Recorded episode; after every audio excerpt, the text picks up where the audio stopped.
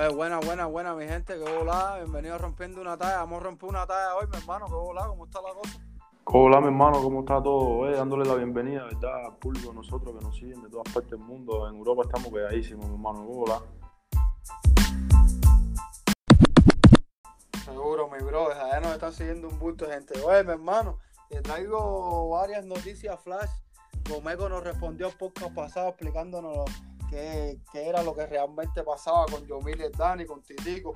Y, Mi hermano, ese fue- ahí yo quiero, ahí yo quiero darte, una darte mi opinión porque yo estuve viendo la entrevista de, del Caneca ahí en el bafletazo, estuve viendo que el Caneca se está desentendiendo de ese problema, está diciendo que fue un titico el que lo llamó a él para grabar la canción y luego él no supo qué fue lo que pasó, ya me entiende, que las regalías y ese dinero que está reclamando el Comeco, él no tiene nada que ver con eso, pero que lo vi un poco como burlón a esa gente en el bafletazo, tú sabes, dándole cuero y todo, que si el anillo se lo había comprado con el dinero de él.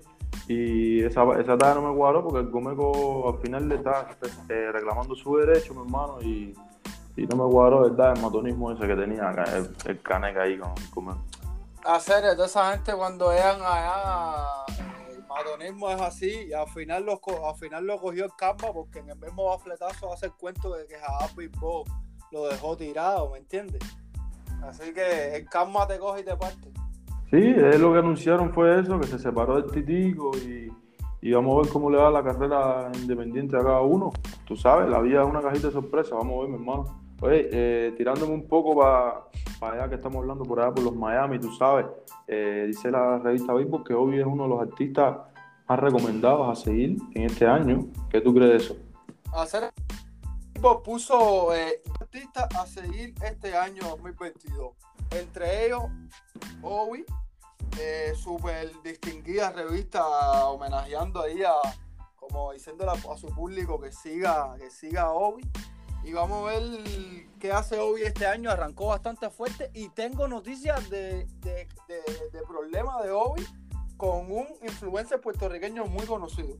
Sí, sí, sí, pero que se salga de esas polémicas, mi hermano, igual que esa que tuvo ahora con Yumil, que si Martí sacó las conversaciones, que si Yumil le estaba tocando tres, que se andaba con una guitarra, no sé, pero es lo que tiene que salirse de eso, mi hermano. Salirse de eso, mira, Yumil también tiene que salirse de eso, que va a lanzar ahora, eh, va a lanzar ahora un álbum ahora en febrero, eh, sacó el tema ese paricial que está rompiendo en la calle, el tema está fuertísimo, y ya tú sabes. Yo te hablo claro, mi hermano. Yo le descargo a Yomil, yo le descargo la música eh, urbana en general. Pero Yomil no está pegado, ese tema no está pegado aquí, hacer, ese tema no se escucha en ningún lado. ¿Tú crees, mi hermano? Aquí en Cuba, que es el termómetro de la música urbana cubana, no se escucha ese tema, mi hermano. No se escucha. No, hacer ese tipo entonces está ya para retirarse ya. eh, Eso es una maldición lo que le cayó después del fallecimiento del, del Dani Hacer. No, no, retirarse no. Yo pienso que Yomil todavía tiene carrera por delante bastante. No, Yomil está enfocado y, y- y es un artista. Mi hermano, el problema es que el público cubano estaba con el reparto a fuma, hermano. Aquí lo que se escucha es reparto nada más, brother. No se escucha otra cosa. Coño, ¿verdad? Sí, no, no. Aquí, eh, aquí fuera de Cuba, aquí en Brasil, me imagino en Estados Unidos, no sé. Pero se escucha bastante, se escucha bastante esos temas.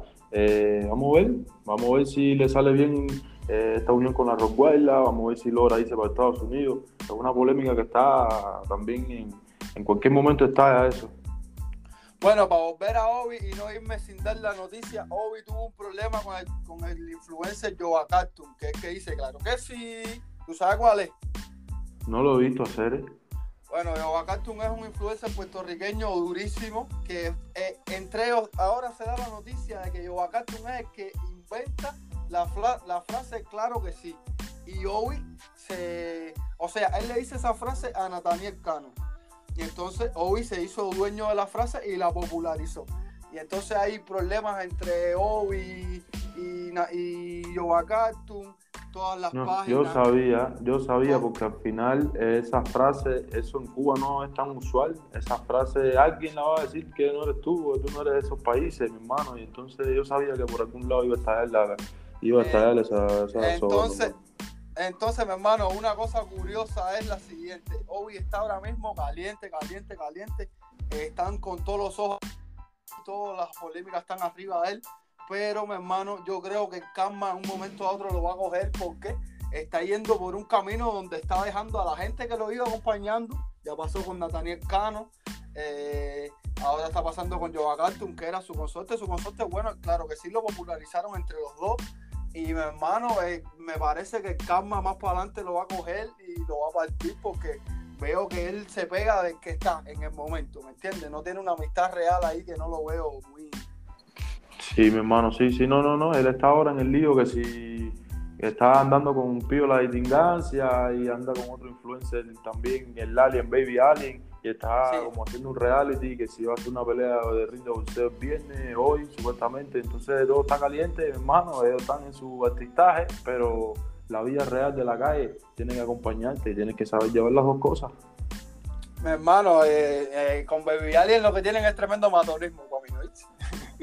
¿Tú crees que al final esta tarea se va a virar para bullying y todo eso? Sí, a a mí ya le está haciendo muy, ya, le está haciendo mucho bullying al alien, a hacer, aunque el alien la está viviendo ¿me entiendes? el otro día se ganó mil pesos nada más por afeitarlo al campo, ya, hacer, tremenda. Hablando de cosas de risa, hacer, vamos a hablar de cómo se visten los reggaetoneros cubanos. Vamos a abrir debate, mi hermano, sí, vamos a abrir debate, porque estos temas de conversación ahora vamos a empezar a tocarlo en los episodios y la gente puede comentarnos también por Spotify, tiene una para comentarnos y ¿qué tú crees de cómo se ven los artistas. a la hora en los videos clips, tanto sea un concierto, hermano, en la calle, tú también, de la vestimenta de los artistas. Pongo un ejemplo de un artista que a ti te cuadra cómo se toca. Hacer, para mí es que mejor se tocaba aquí en Cuba. Ya, esa es mi opinión también, mi hermano. El hombre de verdad andaba duro. Aunque, aunque la cara del grupo es Yomil, y Yomil le quedaba mejor la ropa, pero el Dani para mí era el que mejor se tocaba en este país. Yo pienso que la ropa le quedaba mejor a Dani, pero que Omid siempre ha luchado por salir en la cara del grupo, es lo que tú dices. Él siempre ha luchado por sobresalir más, gritar más, esa voz ronca. Pero el Dani, mi hermano, ahora escucho la canción, por ejemplo, esta de Apariciar ahora, y el empezar ese que suelte el Dani, hermano de clase talento, tiene ese llamado a hacer. Hacer, eh, ya dimos quién es el que mejor se viste. Ahora vamos, a, vamos a dar ahora ¿quién para ti es el que peor se viste en el género urbano cubano? A te voy a ser sincero, hay varios, está disputado ese puesto, ¿viste? ese puesto está Hermano, es una crítica constructiva que yo quisiera darle a los artistas, porque verdaderamente ellos van en proceso, en progreso. Tienen que coordinarse con un estilista, coordinarse con alguien que les sepa las modas. El número uno lo ocupa Leniel Mesa. Coño, Leniel, se escucha este podcast, mi hermano, no te, no te berré ni nada, tú sabes que esto es constructivo. constructivo, eh, pero, él está fajado ahí, espérate, discúlpame ahí, hermano, él está fajado ahí, en el uno ahí, fajado, fajado, como Manny García, le da los moños cada rato. esa gente... Coño, Coño, Leniel, mi hermano, Leniel, hacer, no te tires malas pintas esa, que parece que estás en Palma y Caña, sorte, parece que no saliste de Palma y Caña, mi hermano, que tiras las camisas de cuadro, esa que parece una, que parece una reunión. Coño, mi hermano. Nada, pero Osmani es más loco, Osmani, Osmani también que está compitiendo ahí, pero Osmani es más loco, él... ¿Tú sabes? Omani la embaraja con, con, los pelados, los tatuajes, esos tatuajes en la cara, es otra cosa. Omani es otra cosa, no. Pero es lo que yo no puedo entender, ahora tirándonos para el lado positivo, cómo Harrison, eh, el One Piece, todos estos chamacos que están en Cuba se tocan mejor que el que está firmado por Pitbull en Miami, así, no entiendo eso. Hacer, porque mi hermano, tú puedes tener, tú puedes tener 10 millones de dólares que si no te sabes vestir, no te sabes vestir, bro. Coño. Bestial, mi hermano, bestial, bestial, bestial. Eso, ya tú sabes, eh, eso puede ir mejorando o puede mantenerse así. Mira, el único también, yo pienso que debería asesorarse, mi hermano, que mete cada colores a veces, que yo pienso que, que él está jugando con eso o lo hace a propósito. Una de las dos. mira, yo te voy a mi opinión muy personal de eso. Eso es, tan subjetivo al amor en los artistas, porque, mi hermano, el artista se puede poner lo que le dé la gana siempre y cuando esté pegado. ¿Entiendes? Esa es la primera. Bad Bunny tiene las pintas más raras del universo y todo el mundo se lo celebra, todo el mundo se sí, lo pero Bad Bunny es más artístico. Sí, sí, sí. Todo el mundo se pero es Bad Bunny, obvio. Yo, eh, Leniel, Leniel no, hacer no, que parece que es una reunión de CR con sorte. No, así. Mira, no. mira, Jacob Forever, Jacob Forever eh, se toca, se toca bien hacer, se mantiene con su moda, él no, él no es extravagante, se mantiene con su moda, Alexander también anda por ese estilo. Eh, No, no lo veo muy fuerte ya para el puesto que está Alexander y Randy, ya deberían tocarse ya algo más fuerte, ya deberían usar cosas más fuertes y los juegos están cagados en ese sentido, pero bueno, No, no, pero a ver, mira, aquí el top 3, el top 3, primero que todo, el top 3 de los que mejores se visten aquí en Cuba se visten. Se, se vestían desde que empezó el reggaetón aquí así, que empezó la moda. El que trajo la moda, moda, moda fue el Tiger. Eso no lo puede discutir nadie. el fachadón, claro, el pero no era el Tiger- era el que cantaba con el Tiger, que era un blanquito ahí, no sé, que el corista, no El, sé. el Lusitano, el Lusitano. Es. Sí, se dice que era el Lusitano. Pero bueno, el Tiger fue el que, que abrió esa compuerta aquí de la moda bien dura, dura, dura. Y después cuando se metió en la ola del traje eso, ah, no sé qué. Curioso también. Pero bueno, Tremendo barrigón, sí, es otro debate, es otro episodio. Tiene tremendo churre, tiene deslibre de churre arriba. Pero bueno, eh, y, y en ese tiempo, el que mejor se vestía antes de que Tiger trajera esa ola era Jacob. Jacob era Dolce Habana del tiempo, Jacob era el que mejor se vestía en ese Y tiempo. recordemos también que Jacob Alexander en La Habana, yo me acuerdo, que ellos eran el boom, ellos fueron los primeros que se compraron las camionetonas esas con las llantas grandísimas, todo el mundo tenía que hablar de eso. Eh, las prendas, eh, los primeros que tenían gargantilla eran ellos. De los artistas, sí, me acuerdo yo, los primeros fueron ellos.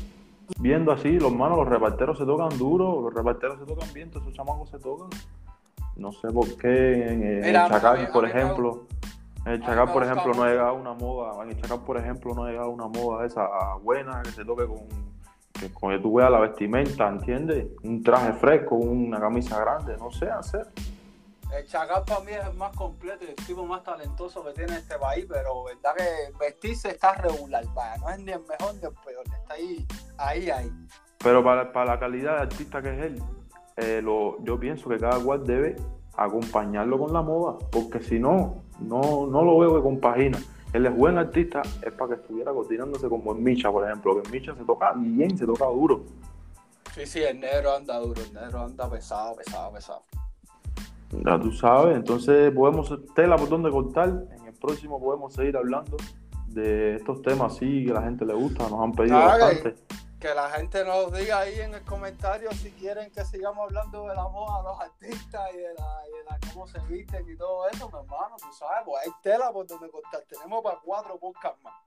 En el próximo, en el próximo venimos con las prendas, venimos también con, con otras cositas así.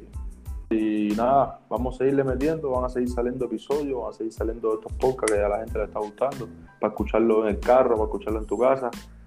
Síguenos, rompiendo una talla. Seguro, rompiendo una talla. Oye, mi hermano, te quiero, cuídate, para el próximo nos vemos. Dale, mi hermano, dale, un abrazo. dale. Dale.